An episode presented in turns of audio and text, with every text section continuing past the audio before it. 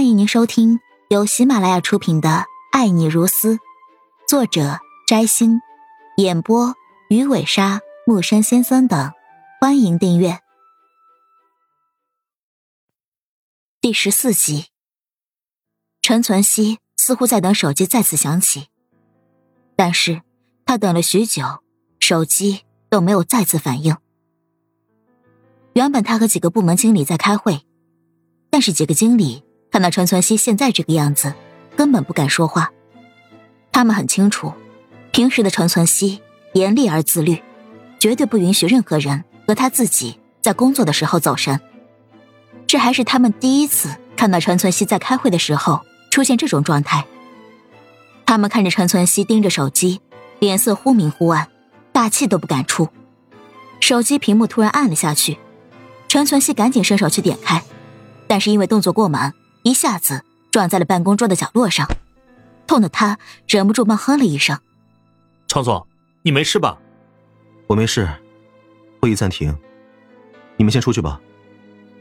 陈存希没有抬头，只是挥挥手让几个部门经理出去了。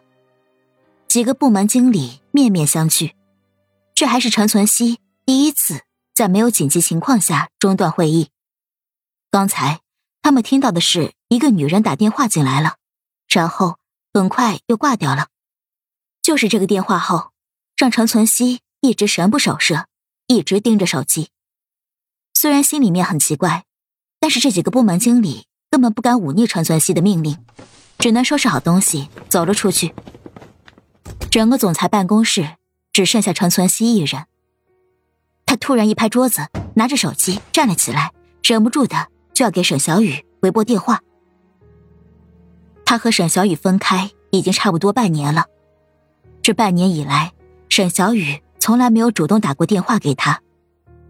但就在刚才，他突然打电话来了，而且语气很奇怪，尤其是最后，他好像隐隐约约听到了一句“我爱你”。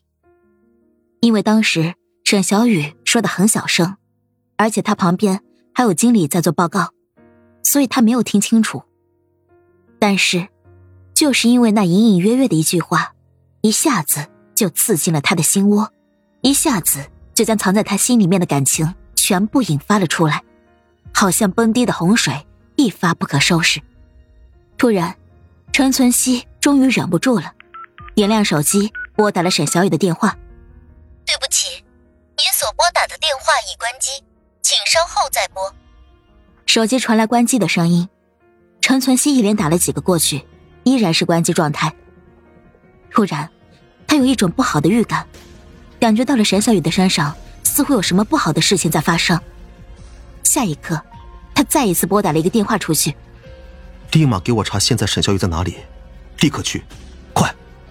电话那头的人能够明显感受到陈存希的焦急，应了一声后，立马挂掉了电话，然后动用了整个叶城的情报网，开始进行了地毯式搜查。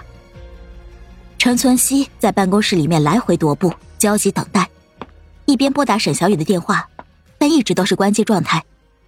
二十分钟后，他的手机再次响了起来，是情报部那边打来的。亲爱的听众朋友，本集已播讲完毕，请订阅专辑，下集精彩继续。